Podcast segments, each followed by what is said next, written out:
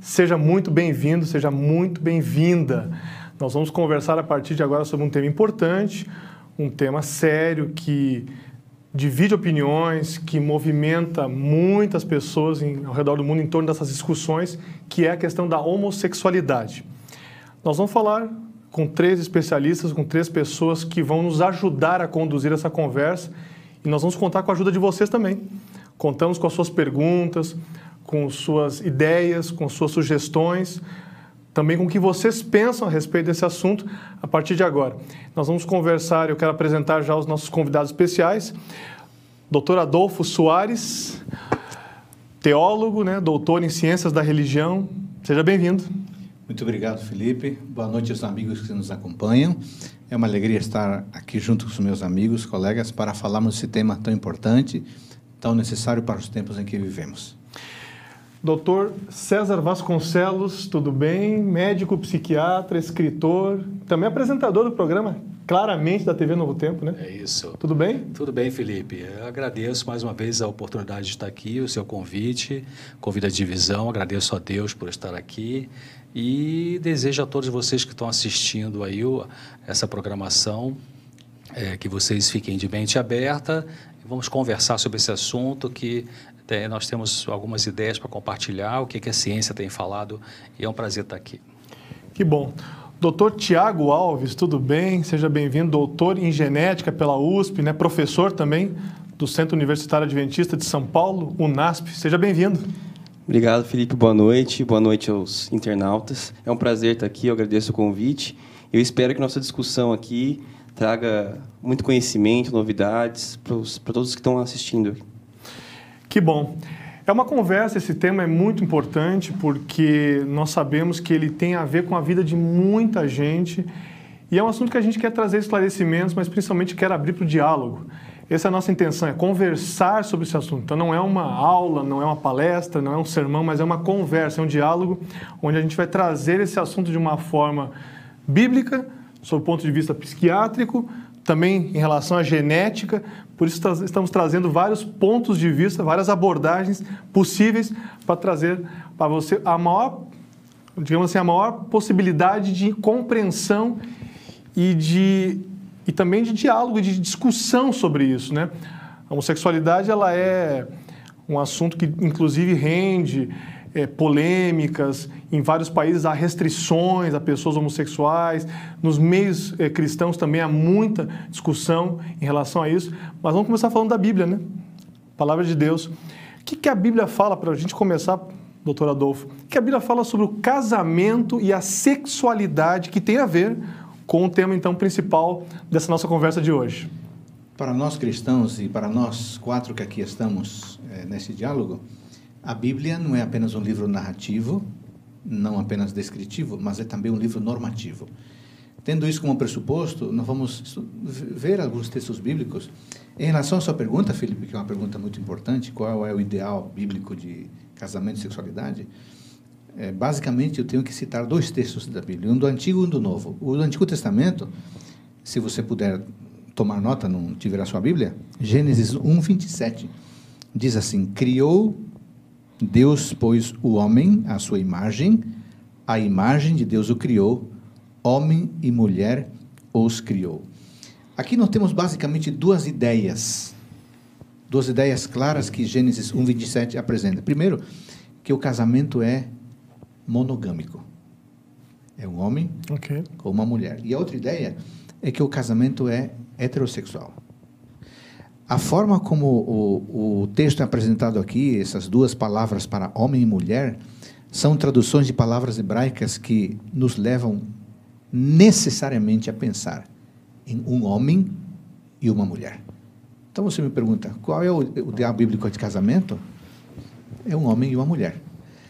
Esse, essa ideia tão antiga é corroborada por Cristo em Mateus capítulo 19, versículo versículo 5. Confirmação Cristo, aí, né? Sim, é confirmado. Jesus diz assim: Por esta causa, deixará o homem pai e mãe e se unirá à sua mulher, tornando-se os dois uma só carne.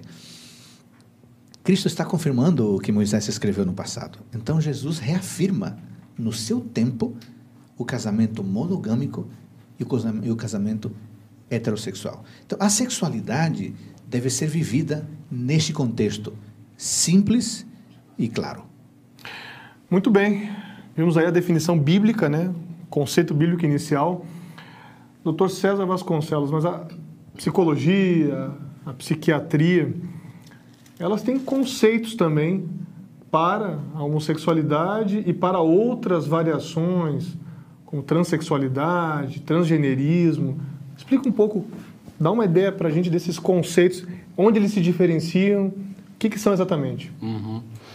É, a, na verdade, o conceito de homossexualidade como doença mental foi tirado já do Código Internacional das Doenças desde 1973, votado em 74. E, mas ficaram ainda no DSM, que usa nos Estados Unidos, DSM-5, no, no CID-10 no Brasil, que é o Código das Doenças, é, algumas alterações da sexualidade. Eu estou falando isso em termos de psiquiatria, de, de diagnósticos de doenças mentais. Okay. Realmente, a homossexualidade não é classificada já há bastante tempo como uma doença mental. Agora, é, homossexualidade é, é uma atração por pessoas do mesmo sexo. Ah, a, a, o transgênero, o indivíduo transgênero é aquele indivíduo que, eh, vamos supor, é um homem, pode ser um homem, uma mulher transgênero e que não se sente confortável com o seu sexo é, biológico e deseja é, por exemplo, usar roupas do, do outro sexo, mas não tem intenção de fazer uma cirurgia de redesignação sexual. Já o transexual, ele tem esse desejo de fazer uma mudança anatômica no seu corpo. Agora, eu queria, o pastor Adolfo falou da questão do conceito bíblico de casamento, de vida sexual, que é na palavra de Deus, o Deus Criador, falou então de casamento monogâmico e casamento heterossexual é, a visão que eu tenho é, como, como cientista na área de saúde mental sobre a homossexualidade tem várias formas de definir. Homossexualidade ela tem a ver com uma imaturidade nesta esfera sexual. Eu tenho aqui uma tese de doutorado de uma. Eu queria mostrar aqui para quem quiser interessar, não é fácil de achar, mas é uma tese é, da psicanalista e psiquiatra. Ela fez um, um curso nos melhores centros de formação é, em psicologia, psicanálise e psiquiatria, que é o William Allison White Instituto em Nova York. Ah, no, no, Rio de Janeiro, na cidade do Rio de Janeiro, tem uma sociedade psicanalítica que chama SPID. Eu já fiz supervisão com o psicanalista de data dessa, dessa instituição. SPID é a Sociedade Psicanalítica Iraci Dolly, é o nome dela. A tese de doutorado dela é, chama-se Contribuição ao Estudo da Homossexualidade Feminina. Então, claro, a nomenclatura daquela época que ela fez a tese não é a nomenclatura de hoje. Ela chamava de neurose homossexual na, na tese de doutorado dela. Hoje não, não chamamos mais com esse nome, mas a psicodinâmica, o que, que é psicodinâmica? É a maneira como as emoções, como os pensamentos, como a vivência profunda interior de um indivíduo do ponto de vista comportamento, que gera o comportamento, essa dinâmica dinâmica ela é igual, mudou a nomenclatura, mas a dinâmica é igual. Então, é, ela chama de é, uma, a, uma dificuldade da pessoa ter a vivência da sua heterossexualidade de maneira normal. Ou seja, ela chama, ela conceitua a homossexualidade como um, um, um, processo de imaturidade de comportamento por causa de uma repressão da heterossexualidade. Então, isso causa vários confortos. E eu comecei falando a minha fala agora aqui, com, citando o pastor Adolfo, por quê? Porque toda verdade científica é espiritual e toda espiritualidade bíblica verdadeira ela é científica. Então, quando Deus, o Criador, fez o homem e a mulher X, Y, X, X, ele colocou leis, leis biológicas, leis psicológicas, leis é, físicas. O Tiago vai falar sobre genética Isso. aqui, tem doutorado nessa área é. Então, quando o, a, a, o cérebro masculino é diferente do feminino. Então, a doutora Doyle fala na tese de doutorado dela de que uma mulher, por exemplo, que ela trata de homossexualidade feminina, ela fala que uma mulher homossexual, né, uma lésbica, ela tem essa repressão da heterossexualidade e ela tem um sofrimento interior por causa da, da sua, vamos dizer, castração da feminilidade. Né? Então tem várias coisas para ele falar sobre isso, Sim. mas eu queria colocar esse conceito. Eu, César Vasconcelos Souza, psiquiatra, vejo a homossexualidade é, como sendo um sofrimento, como sendo, algo, a, a, a, o, o, como ela fala, o bloqueio, a, a, a repressão da heterossexualidade por causa de uma história, uma história emocional. Alguma coisa aconteceu no desenvolvimento desta pessoa, seja o homem homossexual, seja a mulher homossexual, do desenvolvimento psicológico, especialmente nos primeiros anos da infância, que gerou essa repressão da heterossexualidade e aí criou uma defesa. Eu posso dizer também que a homossexualidade é uma defesa. Ok, vários conceitos interessantes, várias diferenciações que o Dr. César já trouxe aqui, já enriquecendo a nossa discussão. Eu só queria aproveitar o Dr. Tiago agora para perguntar em relação à origem, questão genética e a homossexualidade. Afinal, já vamos entrar nisso agora já. Qual é a relação disso?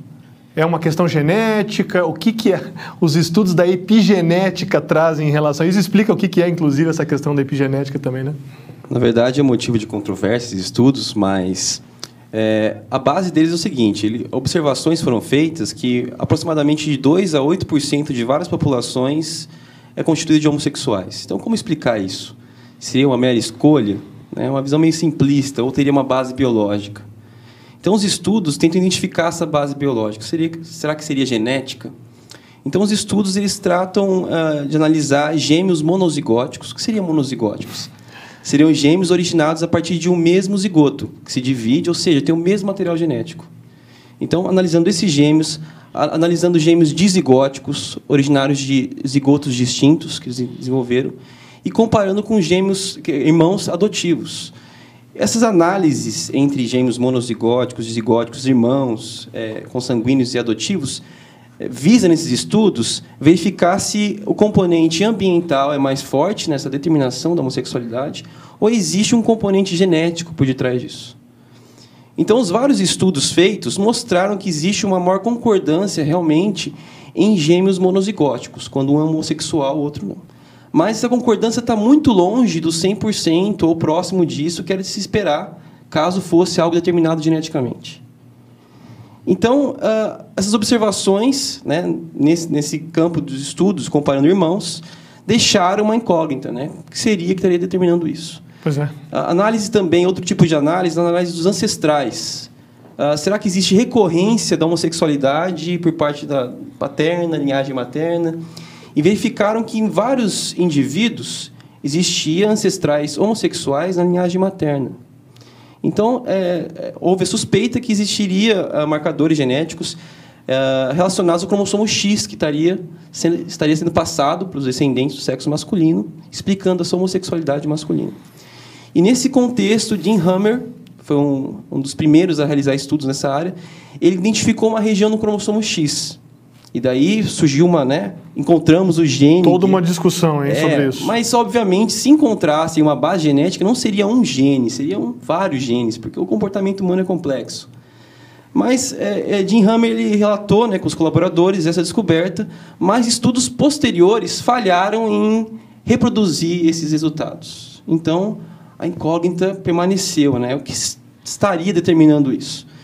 E os estudos mais recentes, como você já disse, vêm colocando a epigenética como sendo uma explicação mais plausível para o comportamento homossexual. E o que, que é epigenética, né? Para a é... gente poder. Vamos, vamos, vamos, vamos falar um pouco mais disso aí ao longo do, do tempo, ele já vai explicar um pouquinho, porque existem outras questões que podem estar relacionadas, e o doutor Tiago estuda isso profundamente, né? Acabou de defender aí uma tese doutoral nessa área aí, que vai contribuir bastante. Vocês podem mandar perguntas, tá? Já estão chegando algumas questões interessantes perguntas. Agora vocês já tiveram uma ideia de áreas que nós vamos tratar, então vocês já podem pensar em perguntas voltadas para essas áreas, e claro, em relação à homossexualidade. Deixa eu voltar agora com o doutor Adolfo. Objetivamente falando, ele falou sobre o ideal de casamento e de sexualidade. Então, nesse contexto, a partir desse contexto que o senhor trouxe, a homossexualidade é, é vista como que tipo de comportamento na Bíblia? A teologia vê o comportamento homossexual de que forma? Temos é, amparo tanto no Antigo Testamento quanto no Novo Testamento. Você pode, por exemplo, consultar em Levíticos capítulo 18, o versículo 22 é muito claro. Nem precisa dar muita explicação. Diz assim, Levítico 18, 22. Com homem não te deitarás, como se fosse mulher. É abominação. Com homem não te deitarás. A palavra deitarás aqui é pernoitar, é intenção sexual, ato sexual. É esse o sentido. É esse o sentido claro. Da palavra etimologicamente. Claro, exatamente. Significa, significa com homem não terá relacionamento sexual, como se fosse mulher. Está dirigindo-se a um público masculino. Mas, obviamente, envolve as mulheres devido a todo o contexto aqui. Então, é abominação, é coisa repugnante, é impuro, é inaceitável. O comportamento homossexual, aqui na Bíblia, não é aceito. Essa é a perspectiva bíblica. Felipe, alguém pode dizer assim: não, mas isso está falando do antigo Israel. Está se referindo só ao povo de Israel. Isso já foi ultrapassado, servia para a realidade Cultural, deles. né? É cultural, é só para esse povo. Será que é? Eu, eu convido, não dá tempo de entrar no estudo textual aqui, mas Sim. o, nosso amigo que nos acompanha é, é inteligente. Com certeza. Ele pode pegar o texto bíblico e ler com calma é, Levítico 18, especialmente do 22 ao 29. Mas eu já adianto aqui algumas coisas. Por exemplo, o verso 24 se refere às nações ao redor, onde, onde Deus eh, condena o comportamento também lascivo das nações ao redor. No verso 25, vomitou seus moradores por quê? Por comportamentos lascivos também. Verso 26, ele diz assim: Não tenho esse comportamento, nem o natural, o judeu, nem o estrangeiro, aqueles que não eram da terra. E o verso 27, fizeram os homens desta terra. Então, o texto de, de Levítico 18 não dá margem a pensar que essa, essa, essa ordem foi apenas para o, o povo judeu. Porque ele menciona os judeus, mas menciona também as pessoas ah, ah, em volta. Como se isso não bastasse, nós temos aí em Romanos capítulo 1, o amigo que nos acompanha, também pode dar uma, uma olhada no livro de Romanos. Apóstolo Paulo agora, né? Apóstolo Paulo, grande teólogo Paulo, em Romanos capítulo 1, ele tem uma indicação muito séria também. Romanos capítulo 1, versículo 26. Por causa disso os entregou Deus a paixões infames. Olha aqui, ó. Porque até as mulheres mudaram o modo natural de suas relações íntimas por outro, contrário à natureza. O modo correto foi especificado lá em Gênesis 1, 27. Homem e mulher. Claro. Ideal do casamento. Sim.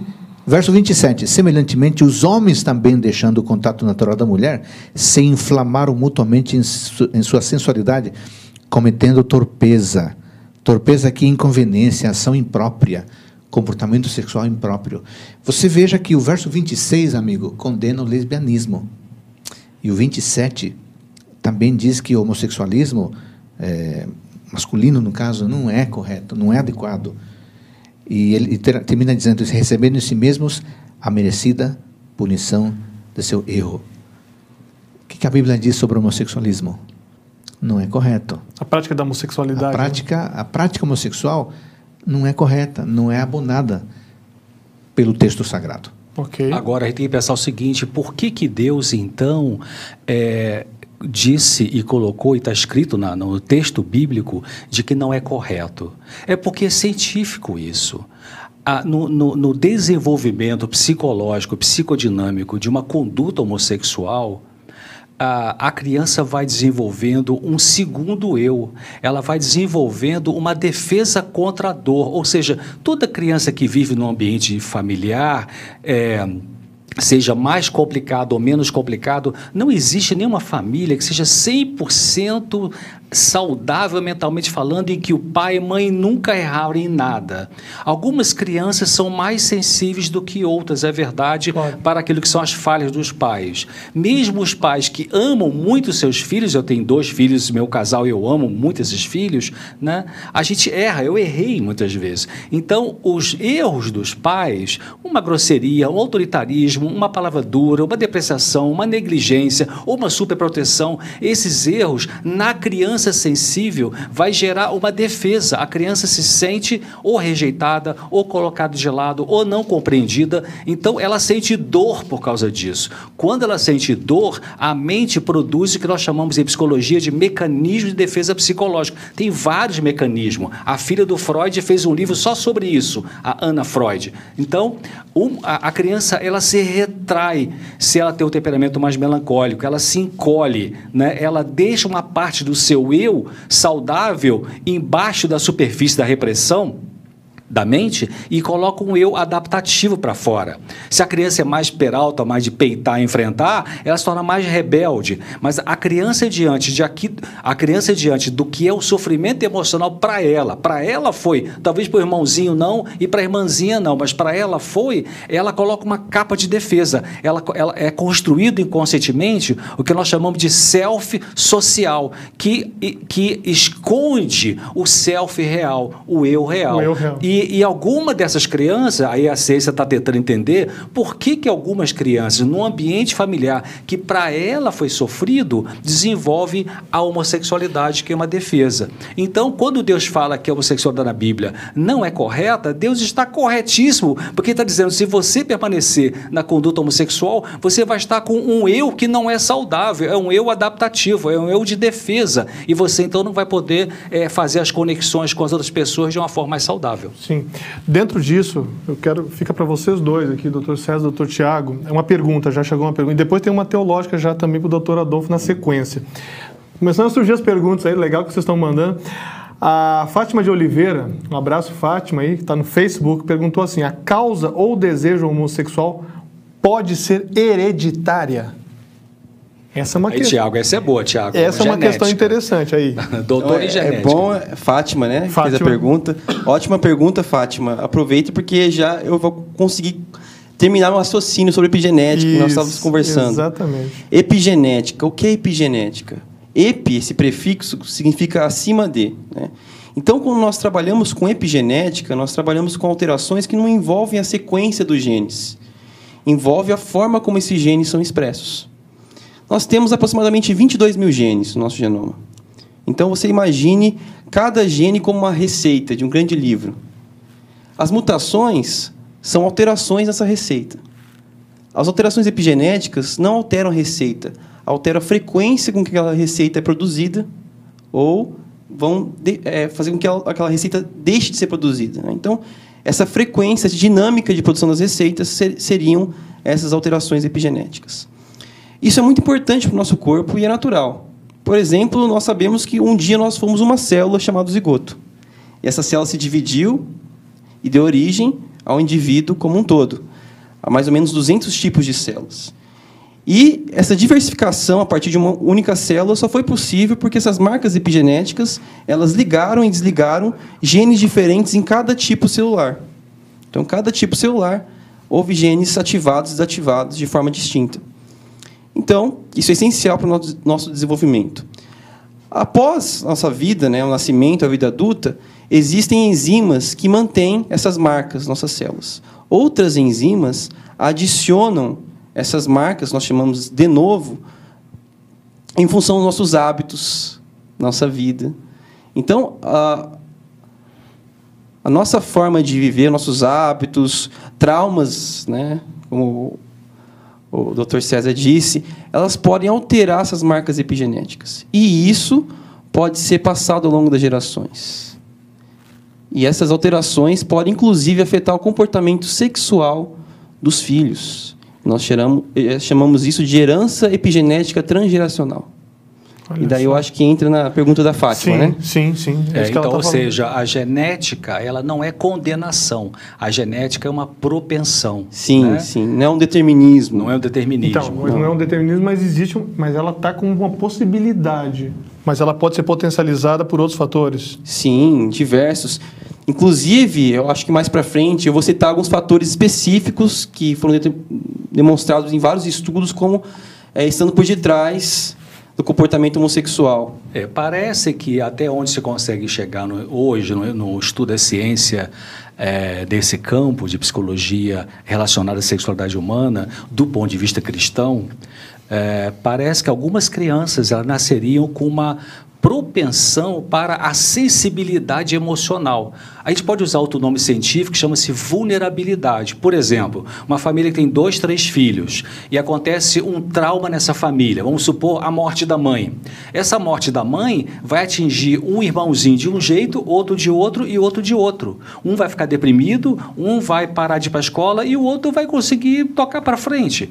O que, que faz a diferença diante do mesmo trauma? A sensibilidade pessoal, a vulnerabilidade de um que é mais forte do que do outro. O outro é mais resistente para fatores traumáticos. Então, esse indivíduo mais sensível, por alguma razão, diante de traumas e sofrimentos que para esse indivíduo é sofrido, né, pode começar a desenvolver um desvio sexual que combinando, por exemplo, no comportamento homossexual.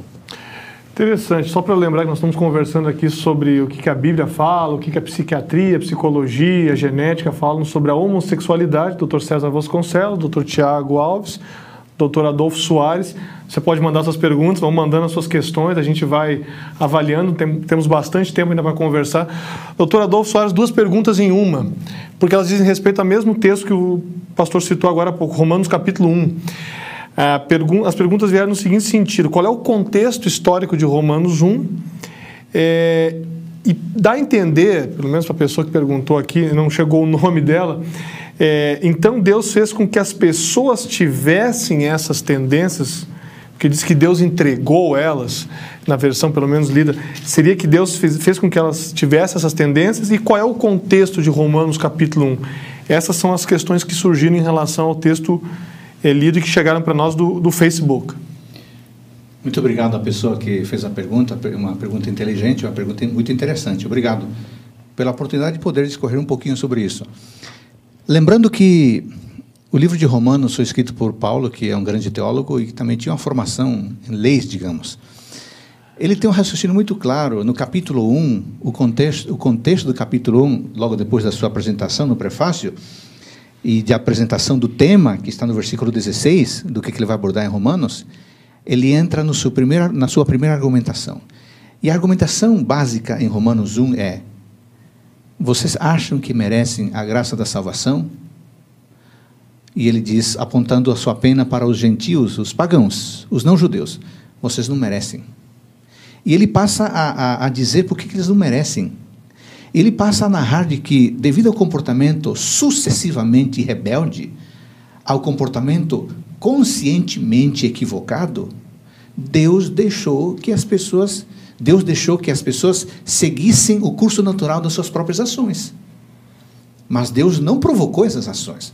Foram as pessoas que, na sua rebeldia contra tudo e contra todos, principalmente contra Deus, o seu comportamento seguiu o curso natural. E o exemplo que o apóstolo Paulo dá é o comportamento sexual. Então, no capítulo 1, especialmente dos versículos 18 até o final, até o 32, Paulo está dizendo: ninguém se pode apresentar como merecedor da salvação. No capítulo 2, seria importante que a pessoa que não fez a pergunta continuasse lendo, porque no capítulo 2 quando os judeus começam a aplaudir Paulo, dizendo: Isso mesmo, Paulo, eles são assim mesmo, fazem coisas erradas, fazem, cometem crimes hediondos, comportamento repulsivo. Quando o judeu começa a aplaudir, Paulo vira a sua pena contra o judeu, e no capítulo 2 diz: Vocês estão aplaudindo? Pois vocês também estão condenados. Interessante, né? E, Esse é o contexto, então. Paulo era um, é um argumentador, e no capítulo 3, sabe o que ele diz? Todos estão condenados. E a partir do 4, ele começa a elaborar a solução para o problema. Então, é, é, Deus não provocou esse comportamento.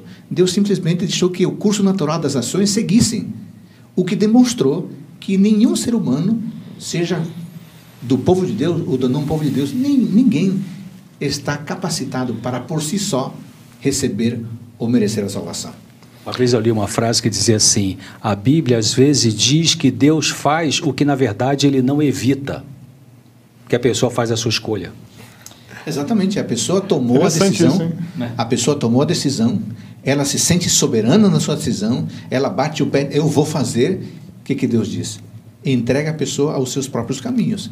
Deus pode ser culpado? Não, senhor. A pessoa decidiu.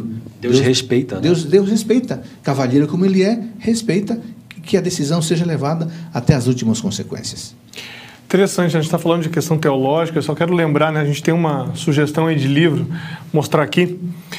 É, esse livro aqui pode ser bem interessante para aqueles que querem se aprofundar, ler um pouco mais sobre o contexto de Antigo Testamento, Novo Testamento, Dr. Ronald Springett, O Limite do Prazer. Esse aqui é um livro editado pela Casa Publicadora Brasileira. É um livro bem interessante, eu já li, tenho ele em casa. É um livro que vai trazer um panorama histórico, vai trazer textos do Antigo Testamento, do Novo Testamento e traz várias explicações e definições sobre homossexualidade. Então, tá aí um livro, uma dica que a gente deixa no nosso programa de hoje para aqueles que querem saber mais sobre esse assunto. Deixa eu voltar aqui porque nós temos outras perguntas interessantes é, que estão chegando aqui. E uma delas trata agora dessa, dessa questão de paz, agora está entrando nas questões, começando a entrar numa parte que vai ter mais prática, né? Inclusive, daqui a pouco nós vamos, inclusive, passar algumas orientações né, dos nossos convidados aqui. Quando uma pessoa é criada por pais heterossexuais, é educada de maneira convencional, não tem traumas e mesmo assim é homossexual, por que isso acontece? Essa é uma dúvida que chegou agora que, que vocês. Acho que para os três aí, mas principalmente o doutor César, o doutor Tiago, quiserem começar Eu, eu gostaria de abordar essa questão porque é uma coisa que me intrigava também. Muitas vezes é, nós temos algumas, né, os psiquiatras estudam algumas relações, traumas, enfim. Mas tem pessoas que parece que é difícil você identificar uma causa, né? Desde pequenininho apresenta uma tendência é, homossexual. E daí, continuando, vou continuar um pouco o meu raciocínio da epigenética. Que eu, ok.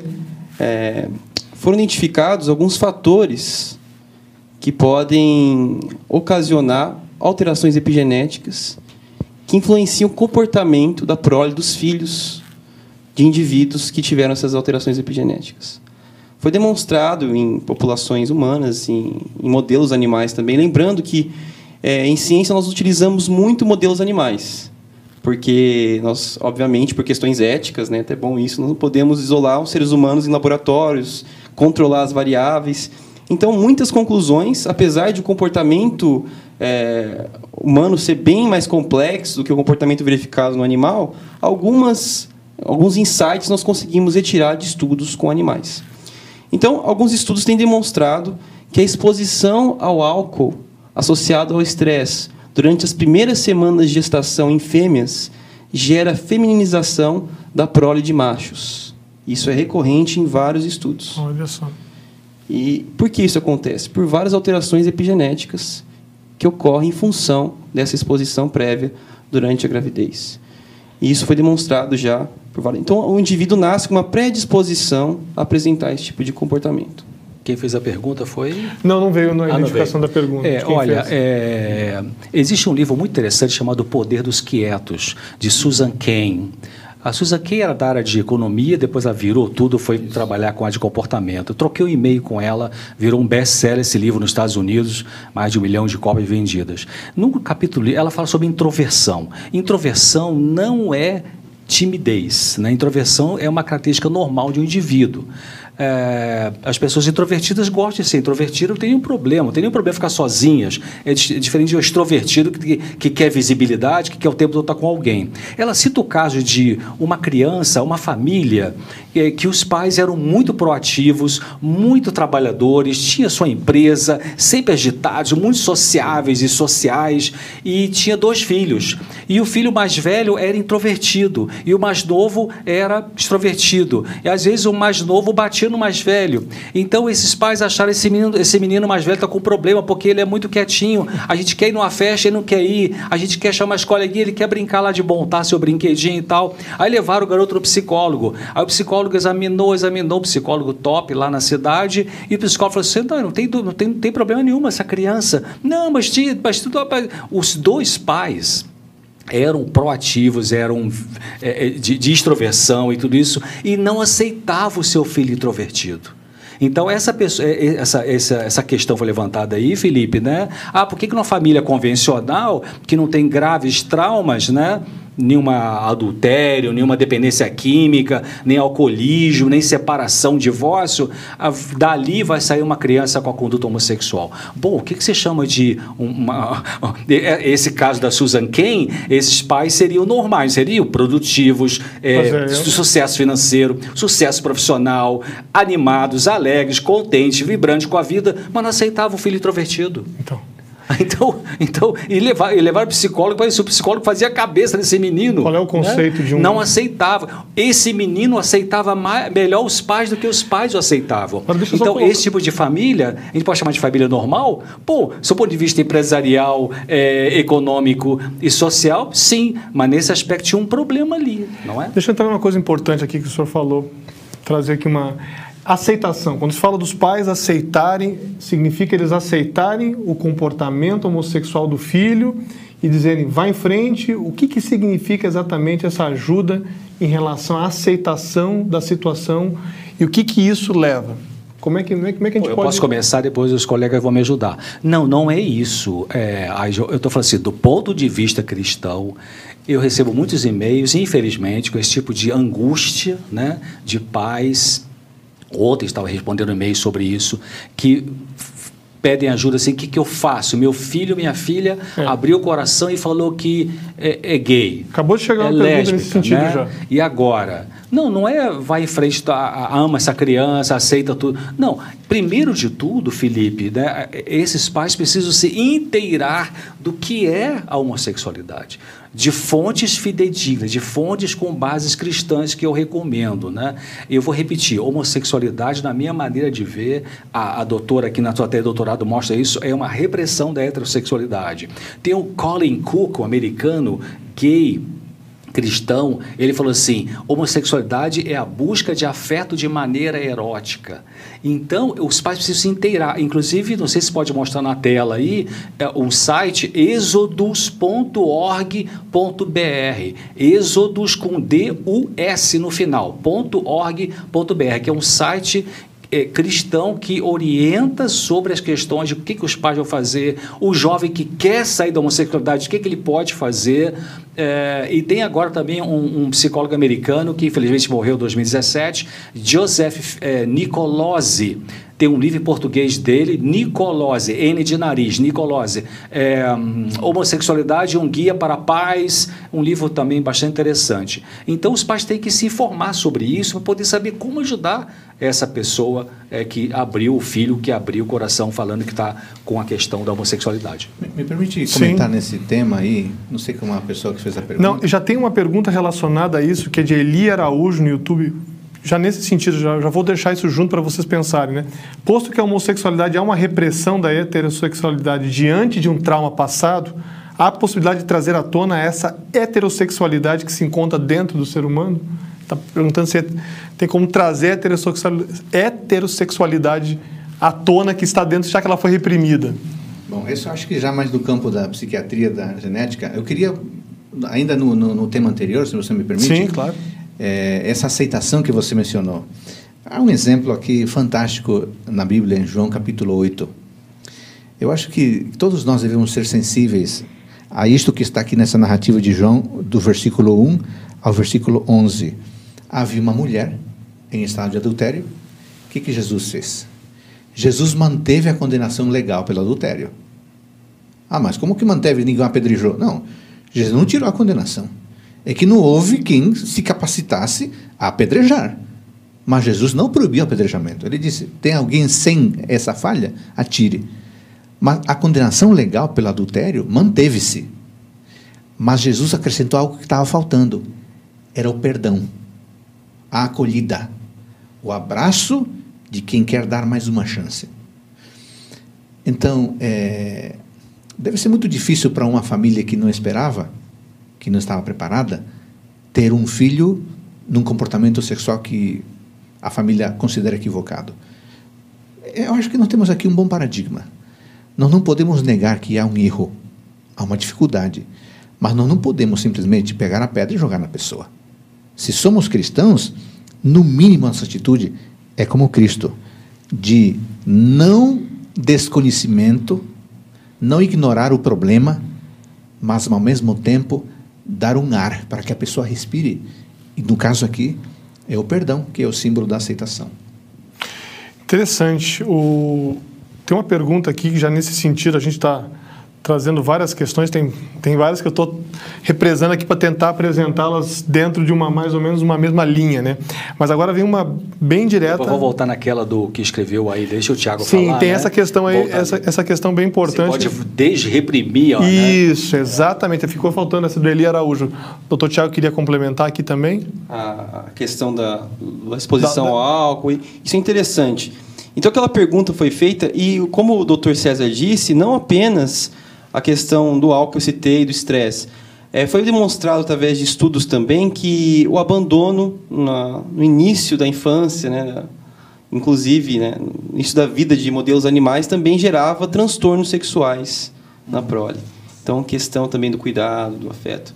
Então, isso é importante. Mas voltando ao estudo que eu disse, né, que eu mostrei para vocês, tem, existem vários estudos, na verdade, que mostram que a associação entre álcool e estresse durante as primeiras gestações vai gerar essas alterações epigenéticas que uh, vão finalmente, né, causar essa, vamos dizer assim, essa feminização da prole masculina. Agora, um estudo que eu gostaria até de mostrar aqui na tela para vocês, um estudo muito interessante. Se a nossa equipe já pode. É, é um estudo onde eles, tá. isso, esse estudo aqui, eles verificaram o seguinte: eles conhecendo essa relação entre exposição ao estresse e ao álcool durante as primeiras semanas de gestação associada à feminização. Eles também observaram que essa feminização estava relacionada a baixos níveis de uma neurotrofina. Até depois o doutor pode falar mais sobre isso. Neurotrofina ela é responsável por é, o funcionamento correto dos neurônios, desenvolvimento do cérebro. E baixos níveis dessa neurotrofina está associado também com desordens psiquiátricas. E ao observar isso, né, em esses modelos murinos, eles elaboraram um experimento muito interessante. Eu gostaria de mostrar para os internautas rapidamente. Pode passar para o próximo slide. Eles observaram a feminização da prole masculina. De que forma eles observam isso? Os ratos, né, os murinos que nascem com essa tendência homossexual, eles se comportam como fêmeas. Então, ao se aproximar ao macho, ele faz um comportamento de lordose, característico da, do monte, e simulando uma fêmea. Né? Então, eles fizeram o seguinte: pode passar para o próximo, próximo slide. Eles analisaram o grupo controle e relacionado com o grupo experimental. O grupo controle, as fêmeas foram expostas durante 21 dias à água e tiveram livre locomoção, não foram estressadas. Já o grupo experimental, que é o próximo slide, se puder passar, as fêmeas elas foram viciadas progressivamente com etanol, e estressadas. Então, elas não tiveram liberdade de locomoção. E, posteriormente, eles foram analisar os filhotes dessas fêmeas. 14 fêmeas em cada grupo. Pode passar. Os resultados foram muito interessantes. Então, no grupo experimental, aqui 14 fêmeas, pode passar mais um? Pode passar. 71,4% dos machos apresentaram tendências homossexuais enquanto no grupo controle apenas 7%, 10 vezes mais em função dessa exposição. O grupo controle é o que não estava estressado, livre de locomoção, sem, Isso. sem exposição ao álcool, exposição, e o outro com exposição ao álcool. Com exposição ao álcool. Então, nós vemos aqui reproduzindo o que diversos estudos já mostraram. A questão desse estudo é essa abordagem que eles verificaram. Eles verificaram que essa, é, essas modificações epigenéticas estavam ocasionando essa tendência homossexual estavam relacionadas com baixo, baixos níveis dessa neurotrofina, BDNF. Então, eles injetaram centralmente, nesses indivíduos do grupo experimental, essa neurotrofina após 90 dias. Eles eram, já, já eram adultos. Pode passar, próximo slide. Então, houve a injeção, pode passar.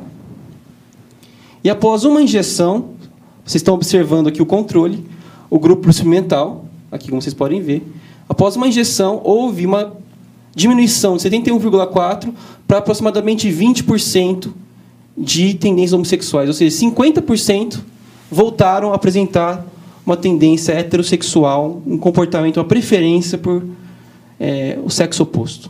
Olha só, hein? Após essa injeção. E pode passar, eu acho que o último slide, só para terminar. Então, o próprio artigo conclui, né, se os internautas depois quiserem consultar, eu até deixei o link, é, embaixo da, equipe vai colocar. da live, para eles consultarem. Então, o BDNF restaurou a preferência sexual na prole de machos. Então, o próprio artigo conclui isso. É muito interessante. Né? Nós observamos. É, obviamente, a sexualidade humana é muito mais complexa. Mas isso já proporciona alguns insights, a gente começa a entender que pode haver, sim, uma base biológica. Ok? E aquela Muito questão, né, Felipe, isso, do, desse internauta aí, você tem o nome dele não, né? Que fez aquela pergunta Eli da... Araújo, Eli pelo- Araújo. pelo YouTube. É, Eli, o seguinte, o que Deus vai fazer na vida do homossexual que quer uma mudança, eu não sei. Eu não sei se Deus vai fazer uma reversão total com ou sem terapia psicológica, ou se Deus vai ajudar, ou se essa, eu vou dizer o contrário, ou se essa pessoa vai conseguir eh, parar com a sua conduta, como o pastor Adolfo falou, eh, citando a mulher, né, acusada de adultério. E Jesus falou para ela assim: vai e não peques mais. Então Jesus não disse que não era pecado, né? Vai não peques mais. Eu costumo sempre ler essa passagem, viu, pastor? Eu penso assim, não está escrito na Bíblia, mas eu consigo ler assim: Jesus fala assim, vai não peques mais, mas para você não pecar mais, deixa eu junto com você, senão você vira a esquina e já faz bobagem, né? Como eu faria também. Enfim. Então, é. Nessa tese aqui de doutorado que eu citei, da doutora Iraci Doyle, né, ela cita o caso de uma mulher, a tese em cima de um caso de uma mulher, que é chamada aqui é, ficticiamente de Carmen, que era lésbica, homossexual e que fez um tratamento psicológico e ela saiu da homossexualidade e passou a desenvolver um afeto maduro por um homem. Agora, todos os homossexuais conseguem isto para serem cristãos? Talvez não. Talvez alguns vão conseguir é, fazer, ter essa reversão, passar a ter uma, uma atração heterossexual, mas talvez alguns vão querer, vão seguir o Senhor Jesus Cristo e não conseguir chegar nesse ponto, mas pelo menos não vão mais ceder às fantasias, às práticas homossexuais. Me permite ler aqui Sim. um texto nesse sentido, Felipe? 1 Coríntios 6, 9. Não sabeis que os injustos não herdarão o reino de Deus? Não vos enganeis, nem impuros, nem idólatras, nem adúlteros, nem efeminados, nem sodomitas, nem ladrões, nem avarentos, nem bêbados. Mas veja o que diz o verso 11. Tais fostes alguns de vós, mas vós vos lavastes, fostes santificados. O apóstolo Paulo presenciou Essa a reversão, né? a reversão através do quê? Do batismo e do processo de santificação que é o processo de purificação que Deus faz naqueles que se entregam a ele. Interessante. Deixa eu entrar em algumas questões aqui que muito importantes que nós estamos tratando aqui, mas tem algumas perguntas que podem nos ajudar. Agora uma pergunta bem forte aqui que eu quero trazer e o pastor Adolfo já pode ficar aí na espera porque tem a ver aí. Veio pelo Facebook da, da CPB, a Casa Publicadora Brasileira, que está com a gente nessa transmissão também. Diz assim: Boa noite, eu sou gay e quero saber se Deus realmente deseja que eu viva sozinho, sem poder ter um amor na minha vida por, por ser outro homem. Ele me fez do jeito que eu sou, ele deixou eu nascer desse jeito, então ele me ama e me quer feliz, não estou certo? Eu já nasci condenado ao inferno por ter nascido gay, então, segundo a igreja, pois eu não escolhi ser homossexual. Tem, Essa- pe- essa- tem o nome da pessoa? Não, não tem o nome da pessoa, só sabe que vem pelo Facebook da Casa Publicadora Brasileira. Tá. Muito obrigado à pessoa que fez a pergunta. É, é muito difícil se colocar no lugar de alguém, né? porque nós não conseguimos nos identificar é, 100% com alguém, nem mesmo com alguém que é da nossa própria família. Mas uma pergunta me parece muito honesta, sincera. É, sim, Deus quer que você seja feliz. 100%. Sim, Deus ama você. Claro, Deus ama todos os seus filhos e filhas aqueles que o consideram como pai e aqueles que não o consideram como pai. Porque, mesmo que alguns não o considerem como pai, Deus é o Criador. Então, pode ter cer- certeza, amigo, que Deus ama você e quer você feliz. É, o, que a, o que a palavra de Deus diz é que Deus está disposto a nos acompanhar em todos os nossos desafios. Eu poderia dizer para você, por exemplo, São João, eh, Mateus 11, 28, Vinde a mim todos os que estão cansados, sobrecarregados. Eu acho que você se sente cansado, sobrecarregado, e como você disse, com essa infelicidade, com essa tristeza. Eh, você pergunta, Deus quer que você, que você permaneça sozinho? Pode ser. Sabe que nós lemos no início o ideal do casamento? Eh, nós lemos que é, homem e mulher, mas nós deixamos de mencionar, porque não veio ao momento, mas o próprio apóstolo Paulo, ao que parece, teve uma vida adulta de solteiro. E ele diz assim: eu, eu gostaria que muitos fossem como eu, que ficassem sozinhos. Mas se houver tentação com outro sexo, diz ele, é melhor que se casem. Pode ser que Deus queira que você fique sozinho. Agora, amigo, você que pergunta, eu queria lhe dizer aqui, 1 Coríntios 6, 18. Fugir da impureza. Eu acho que Deus, é, tocando a, a, sensibilidade da sua mente seu coração, está dizendo para você: eu tenho planos melhores para você. Mas é provável que você passe a vida inteira lutando. Mas esta, este conselho é para você. Continue fugindo da impureza vai chegar um momento que isso não será mais uma luta para você. Quando Deus vier, vir e transformar a sua mente, seu comportamento, a transformar toda a sua vida. No momento, infelizmente, uma luta para você.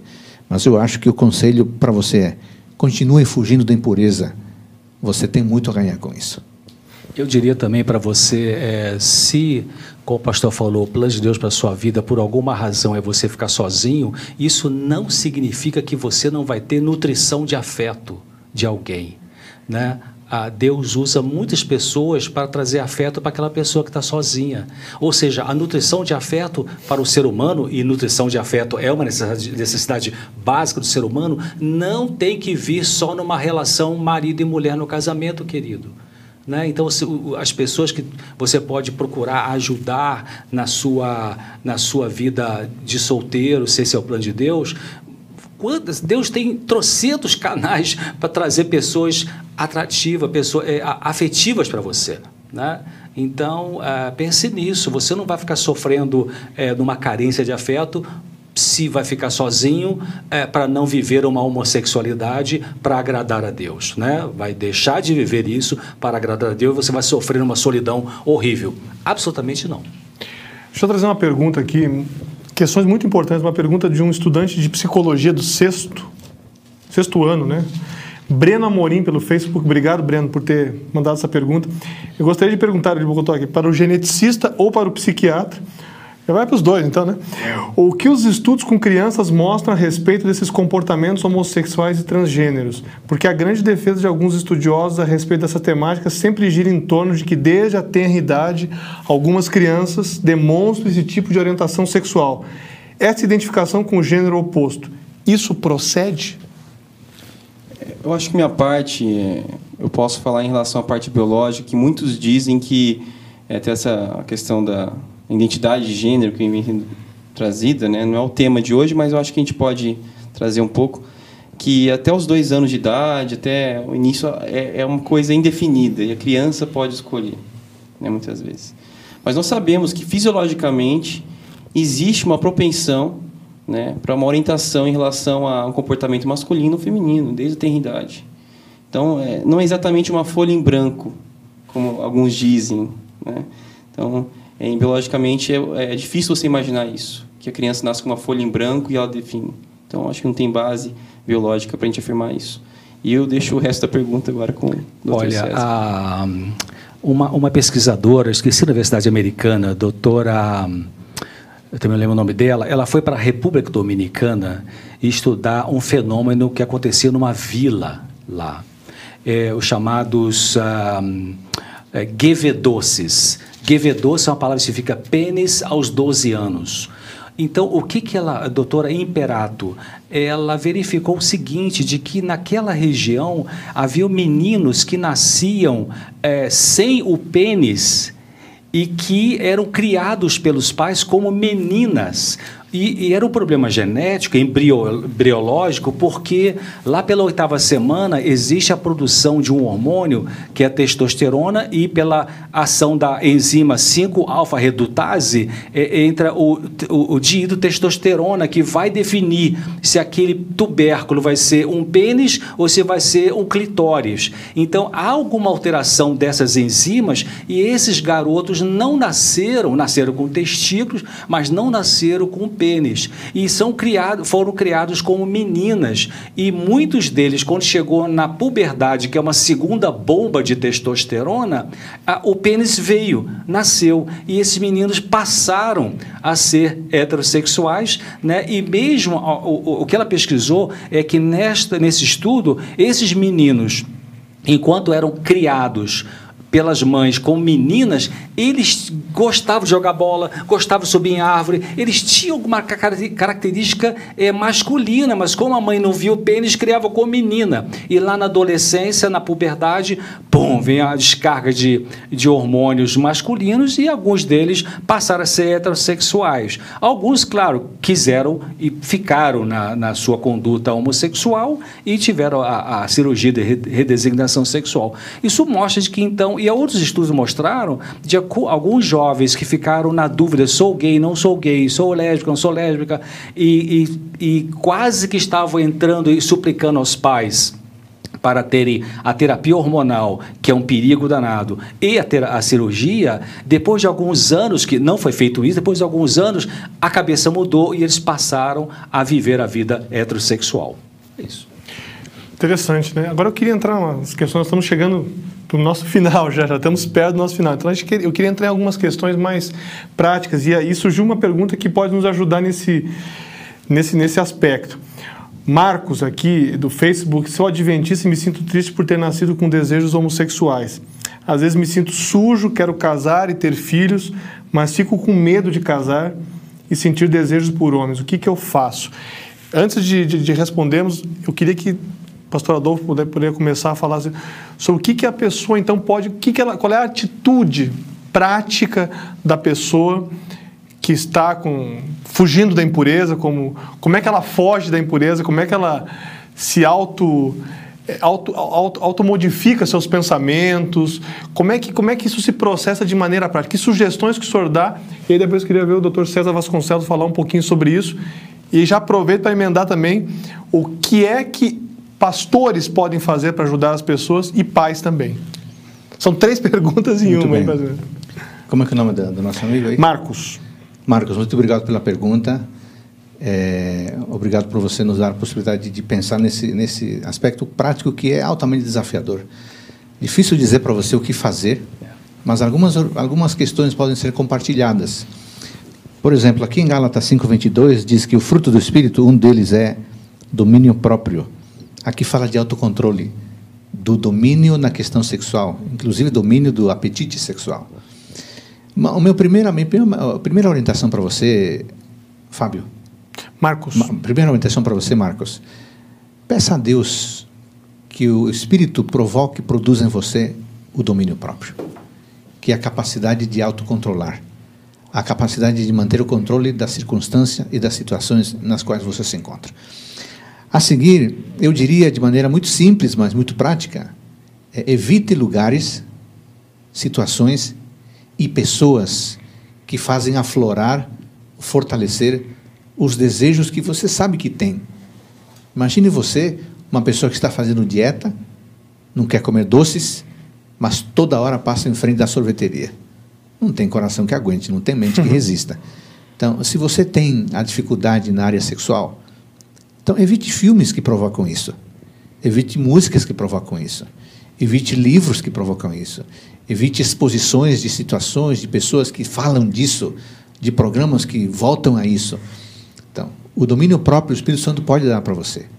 Agora, o Espírito Santo não pode proibir você de estar em lugares. Então, o domínio próprio sendo exercido vai levar você a evitar lugares, situações e pessoas que façam você incorrer na fragilidade que você sabe que tem. Mas, é, terminando aqui a minha, a minha parte, Marcos, eu queria dizer para você o seguinte: é, a, a, a vitória sobre algumas fragilidades nossas não depende de nós exclusivamente.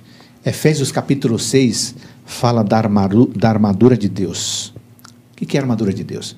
É a proteção que Deus pode dar a você para que você seja vitorioso na guerra contra o domínio das suas fragilidades, nesse caso, de uma fragilidade na identidade sexual. Então, aí estão essas três orientações. Fale com Deus, peça domínio próprio. A seguir, não se exponha em lugares situações ou diante de pessoas que vão fazer com que você caia na sua fragilidade. E finalmente, talvez o mais importante, fale com Deus que você quer ser revestido com o poder dele, a armadura da fé, a, o cinto da verdade, o capacete da salvação. Isso vai fazer com que você seja vitorioso, porque nesse, nesse, nesse campo, Marcos, não é uma a, a guerra não se vence sozinho. Aliás, nunca se vence sozinho. Precisamos da ajuda de Deus. Rapidinho, pastores e pais, como devem lidar? Pastores e pais, nós temos que reconhecer que temos falhado em algumas vezes. Se nós tomássemos Cristo como nosso paradigma, nós seríamos muito mais amorosos, acolhedores. Então, pastor, você que tem uma comunidade que tem enfrenta esse problema, você pai e mãe, criticar, apontar o dedo, castigar, isolar, certamente não é a melhor alternativa. Se essa pessoa é desprezada pelo ser que ama, o que vai fazer? Quem a vai acolher? Não. O, o primeiro passo deve ser dado pela pessoa mais madura. E você, pastor, você, pai, você, mãe, é a pessoa mais madura, mais esclarecida. Primeiro passo, temos que acolher as pessoas. Mas assim como Cristo em João 8, não basta acolher a pessoa, é necessário dizer: isto precisa melhorar. Você deve fazer isto.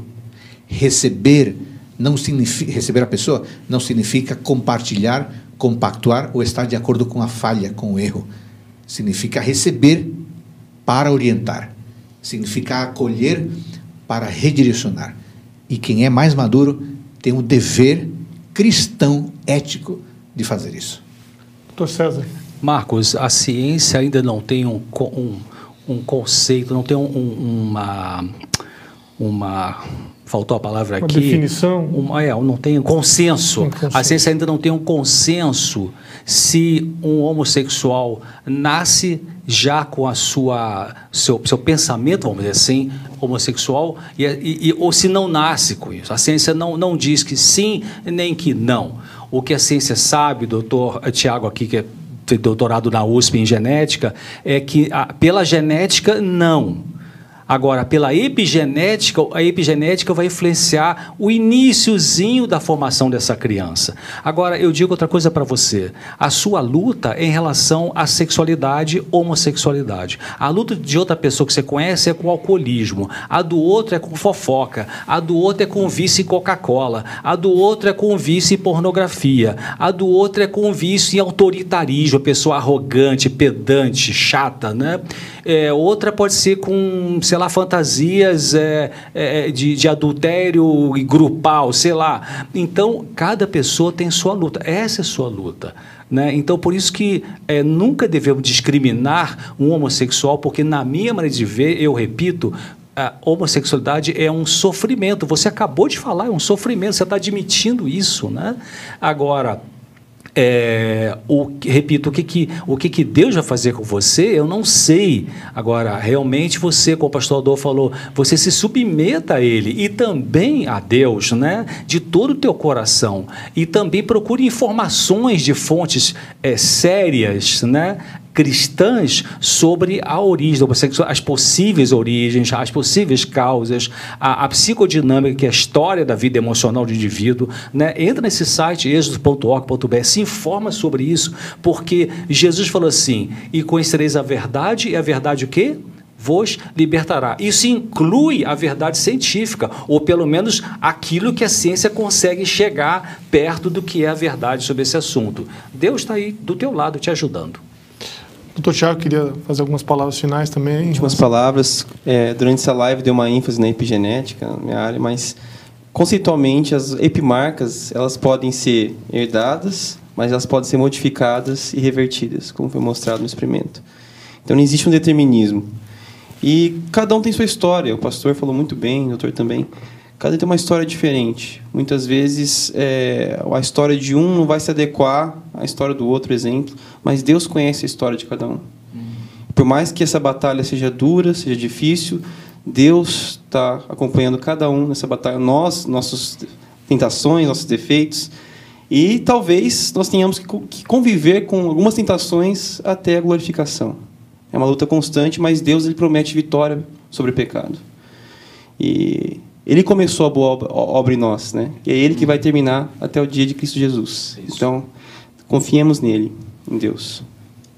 Doutor Adolfo, queria mais alguma palavra final? E depois nós vamos fazer a oração já para todas as pessoas que estão nos acompanhando aí, Muito né? bem. É, eu queria dizer para o nosso amigo que nos acompanha, amigo, amiga, é, talvez você, educado em princípios morais, éticos, espirituais, em seu lar, na sua igreja, você se sente culpado por, pela vida que você leva. Eu queria ler para você 1 João 9. Se confessarmos os nossos pecados, Ele é fiel e justo para nos perdoar os pecados e nos purificar de toda injustiça. Sinta-se acolhido por Deus. Sempre há uma nova chance para recomeçar. Muito obrigado pela sua participação, muito obrigado pelas perguntas, pelos comentários, pela audiência, por terem compartilhado também. Nos ajudem a compartilhar esse conteúdo para que chegue a mais pessoas. Esse conteúdo vai ficar disponível depois no YouTube, você vai poder ter acesso no Facebook também. Muito obrigado. Doutor César, muito obrigado. Doutor Adolfo, doutor Tiago. Mas não podemos encerrar sem uma oração, né? Vamos orar pelas pessoas que estão vivendo esses dilemas, esses conflitos, esses momentos de grande desafio. Nós vimos pessoas que abriram o coração aqui e trouxeram sua situação real, muito individual e íntima para a gente aqui, né? E por aqueles que têm o papel de orientar, os maduros, que nem o pastor falou, que precisam orientar com ética, com cristianismo, aqueles que estão próximos e, e sobre os quais eles têm influência. Pastor Adolfo, pode orar conosco? Vamos orar. Nosso querido Deus, obrigado por, por esse momento precioso que tivemos para estudar esse tema do homossexualismo. Obrigado pela orientação da palavra, que é clara em dizer é, qual o gênero desse comportamento, qual a natureza desse comportamento.